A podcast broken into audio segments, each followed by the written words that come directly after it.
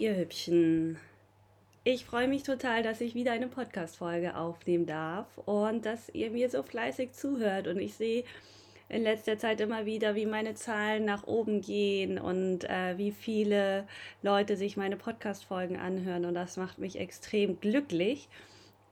Und ähm, ja, deswegen habe ich jetzt voller Vorfreude die oder möchte jetzt voller Vorfreude die neue Podcast-Folge aufnehmen. Und ähm, diese Podcast-Folge soll das Motto haben: Wie hat die Scheidung dein Leben verändert?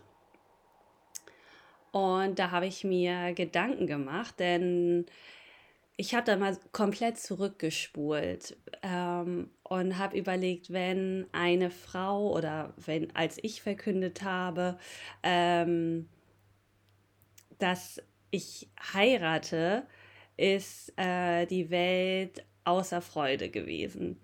Äh, ich habe eine schicke Party geschmissen, ich habe viele Geschenke bekommen, ich durfte mir wunderschöne Sachen aussuchen, ähm, ein schönes Kleid, schöne Schuhe, schöne Tasche, schönen Schmuck. Ähm, es war eine Make-up-Artistin da, es war eine Friseurin da, die meine Haare gemacht hat, es war jemand da, der meine Fingernägel schön gemacht hat. Und ich durfte den Abend komplett das Sagen haben. Und ja, ich habe in einem Märchen gelebt. Und diese Kleider, also diese Hochzeitskleider oder allgemein diese schönen Kleider, wenn, auch wenn du dich nicht für ein hoch, typisches Hochzeitskleid entschieden hast, symbolisieren einfach diesen Tag und du wurdest vergöttert. So, aber was passiert denn dann, wenn eine Frau bekannt gibt, dass sie sich scheiden lässt? Also nicht, dass sie heiratet, das haben wir ja eben gerade besprochen, sondern wenn sie sagt oder als ich gesagt habe, ich lasse mich scheiden.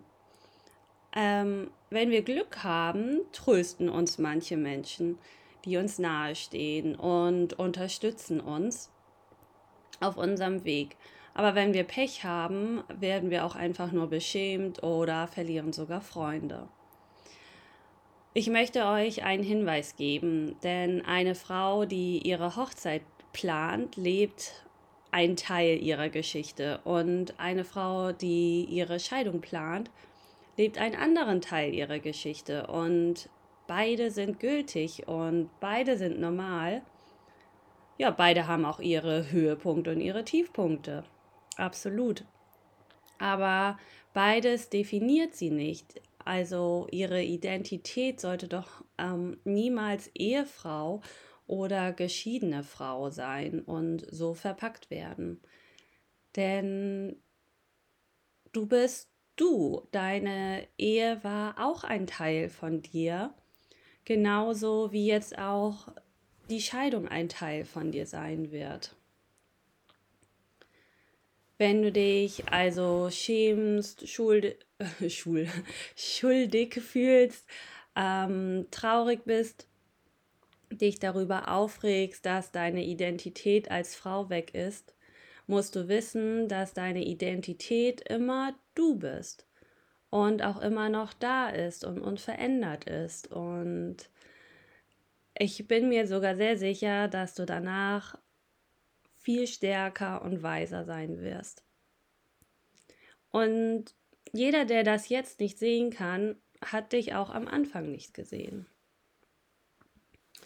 Ja, jetzt sitze ich hier in meiner kleinen Küche ich habe äh, das Schreiben vom Gericht neben mir und habe mir dazu einfach Gedanken gemacht. Und dann fiel mir dieser Satz ein, den ich von der Richterin gehört habe.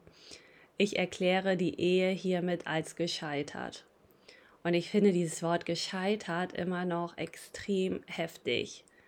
Aber bin ich denn wirklich gescheitert, frage ich mich mittlerweile. Wie war ich denn früher und wer bin ich heute? Früher, ich habe immer an meinen Fähigkeiten gezweifelt. Ich habe mit Konflikten und den kleinsten Veränderungen im Leben konnte ich nicht umgehen. Und jetzt betrachte ich diese Dinge als eine Gelegenheit zu wachsen. Früher habe ich mich noch nicht mal getraut, den Hammer oder einen Akkubohrer oder eine Bohrmaschine in die Hand zu nehmen. Mir wurde immer gesagt, ähm, das ist nicht so ordentlich, wie du das machst und du musst die Wasserwaage benutzen und du kannst das nicht, gib mal her, ich mache das lieber. Es soll ja ordentlich aussehen. Und jetzt habe ich hier auch vieles selber angebracht und zusammengebaut. Und ja, es ist nicht perfekt, aber es ist genau, also es ist so wie ich bin. Und das, darauf bin ich stolz auf die Sachen, die ich angebracht habe und die hier in meiner Wohnung hängen. Und wenn dann da mal zwei Zentimeter zwischen den Bildern mehr ist oder sie vielleicht nicht hundertprozentig gerade sind, es ist trotzdem wunderschön und ich bin da stolz drauf. Früher lebte ich dort, wo mir gesagt wurde, dort muss man als Familie wohnen. Das waren überwiegend allerdings meine Familie. Sie sagten, raus aus der Stadt, rein ins Dorf, äh, dort sollte das Leben sein, dort sollte man als Familie wohnen. Ähm, früher aß ich immer das, was er gern gegessen hat, selbstverständlich gesund nichts Ungesundes. Und äh, ich liebe Nutella und ähm, ich liebe auch mal ungesunde Sachen und ähm, die esse ich jetzt voller Genuss. Ich zog immer das an, was er abgenickt hat. Oh, jetzt sagt er mir hier gerade einen Fehler. Ich muss jetzt mal kurz gucken, ob er das aufgenommen hat. Ja, doch. Ähm, ich zog immer das an, äh, was er abgenickt hat. Ähm, ich habe die Idee einer eigenen Karriere aufgegeben, weil es seine Karriere beeinträchtigen würde. Und ja, jetzt besitze ich meine eigene Wohnung genau dort, wo ich es haben möchte. Ich habe meine eigene Karriere, mein eigenes Geld und ja, ich steuere mein Schiff in die Richtung, in die ich es haben möchte. Früher war ich seine Frau und die Mutter meiner Kinder. Abgesehen davon, ja, ich war ein unbeschriebenes Blatt. Absolut, ich wusste es nicht. Also ich war einfach nur seine Frau und damit Punkt. Jetzt kenne ich meinen Wert und auch meine Identität.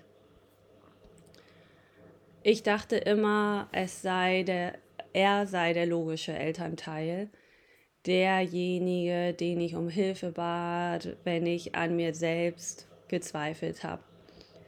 Die ganze Zeit. Jetzt weiß ich, dass alles, was meine Kinder von mir brauchten oder brauchen, ist ähm, Geduld, ist Flexibilität, ist Ermutigung, ist Verlässlichkeit und Mitgefühl. Früher habe ich da die Urlaube gemacht, die er gern wollte. Ich habe auch immer mal vorgeschlagen, was ich gern machen würde, aber ja, er hatte immer extrem logische Gründe gehabt. Und immer wieder haben wir das gemacht, was er wollte. Das, was ich mir gewünscht habe, wurde ziemlich schnell ausdiskutiert und so hingedreht, dass ich eingeknickt bin. Mach das Glück nicht von anderen abhängig, denn du bist verantwortlich für dein Leben. Überleg dir, wie dein Leben verlaufen soll. Kümmere dich um dich selbst. Es ist so wichtig. Achte auf genügend Schlaf. Ich weiß, es ist schwierig mit Kindern, aber wenn du dann um 21 Uhr mal schlafen gehst, dann ist das so. Und wenn du um 20 Uhr schlafen gehst, achte darauf, dass du genügend Schlaf hast und guck bitte immer, dass es dir emotional und körperlich gut geht.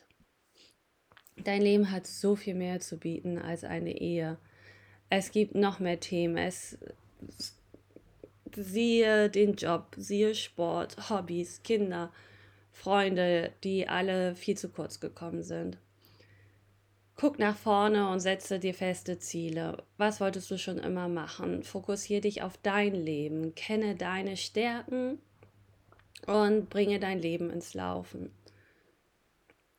ich habe da mal einen ganz coolen Spruch gelesen, der, äh, der ging so, vergiss niemals, ähm, Intelligenz ist in deinem Kopf, Liebe in deinem Herzen, Intuition in deinem Geist und Feuer in deiner Seele. Als ich das gelesen habe, habe ich gedacht, ja, genau so ist es. Intelligenz ist in meinem Kopf, Liebe ist in meinem Herzen, Intuition in meinem Geist und Feuer in meiner Seele. Was soll mir denn dann schon noch passieren? Wie hat sich deine Scheidung auf dein Leben verändert? Ähm, oder falls du noch in dem Prozess bist, schreib mir doch total gerne, was du glaubst, was sich verändern wird. Und schreib es für dich auch einfach mal runter. Und wenn du es mit mir teilst, ist es ja auch irgendwo festgehalten für dich als Erinnerung. Und ja, ich äh, glaube, das wird wundervoll. Und wenn ich dich auf dem Weg begleiten kann, freue ich mich umso mehr. Ähm, schreib mir gern. Ich freue mich auf jede Antwort. Äh, ich freue mich auf jede Nachricht und auf jedes Feedback von dir. Bis dahin äh, wünsche ich dir einen wundervollen Tag. Mach's gut. Au revoir, deine Freundin Luna.